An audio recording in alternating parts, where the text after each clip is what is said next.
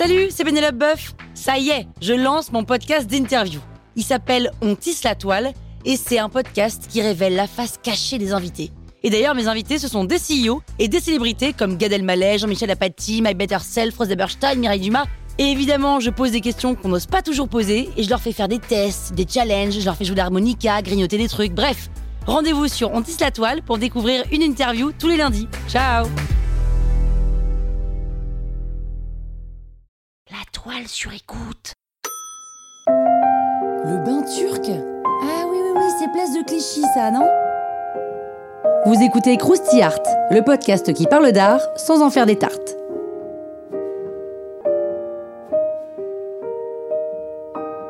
Le bain turc, peint en 1862, est un tondo, c'est-à-dire un tableau rond, qui représente une scène de harem. Oppose Alangui s'entasse dans ce cercle de plus d'un mètre de diamètre.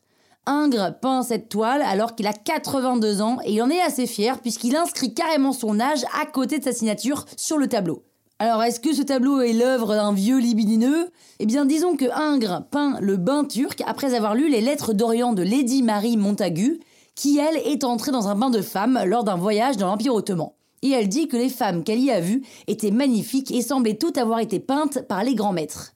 Ingres, lui, n'a jamais mis les pieds en Orient et il nage en plein fantasme. Pour composer cette toile, il n'a fait poser aucun modèle, il a repris des femmes tirées de ses œuvres passées. On reconnaît par exemple l'Angélique du tableau Roger des livres Angélique, la baigneuse Valpinson au premier plan, sa femme aussi, ou encore Madame Moitessier. En gros, le bain turc, c'est un collage. Ingres, le grand maître du dessin, avait l'habitude de découper des esquisses pour composer ses tableaux.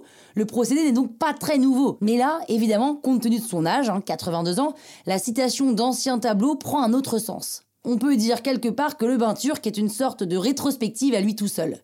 Il est l'œuvre d'un peintre qui fait défiler ses souvenirs. Certains commentateurs pensent même que le bain turc est avant tout un hommage à la peinture. Ingres, le grand maître de la ligne, le grand spécialiste des carnations et des anatomies reconnaissables entre mille, rendrait ici hommage à Raphaël et David et à leur immense talent pour le dessin. Rien à voir avec un pépé libidineux, donc vraiment rien. Enfin, n'empêche que le tableau est plein de sensualité. Et puis les plaisirs des sens sont tous représentés. L'ouïe, la vue, le goût, l'odorat, le toucher. Donc c'est difficile d'imaginer que ces 25 femmes nues ne soient que des œuvres de pure peinture. Quoi qu'il en soit, ce qui est certain, c'est que le bain turc est une sorte de coup d'éclat du vieil homme, un peu comme son dernier tour de force.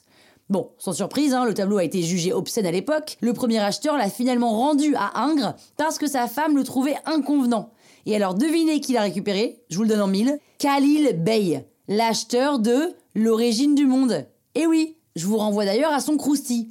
Ensuite, le tableau a disparu jusqu'au début du XXe siècle et quand il est remonté à la surface au salon de 1905, il a connu un gros succès. Il a même probablement influencé des peintres comme Matisse ou Picasso, quand même. Hein. Enfin bon, tout le monde n'a pas aimé. Hein. Par exemple, Claudel a comparé le bain turc à une galette d'asticots. Sympa quand même. Croustille, hein La toile sur écoute.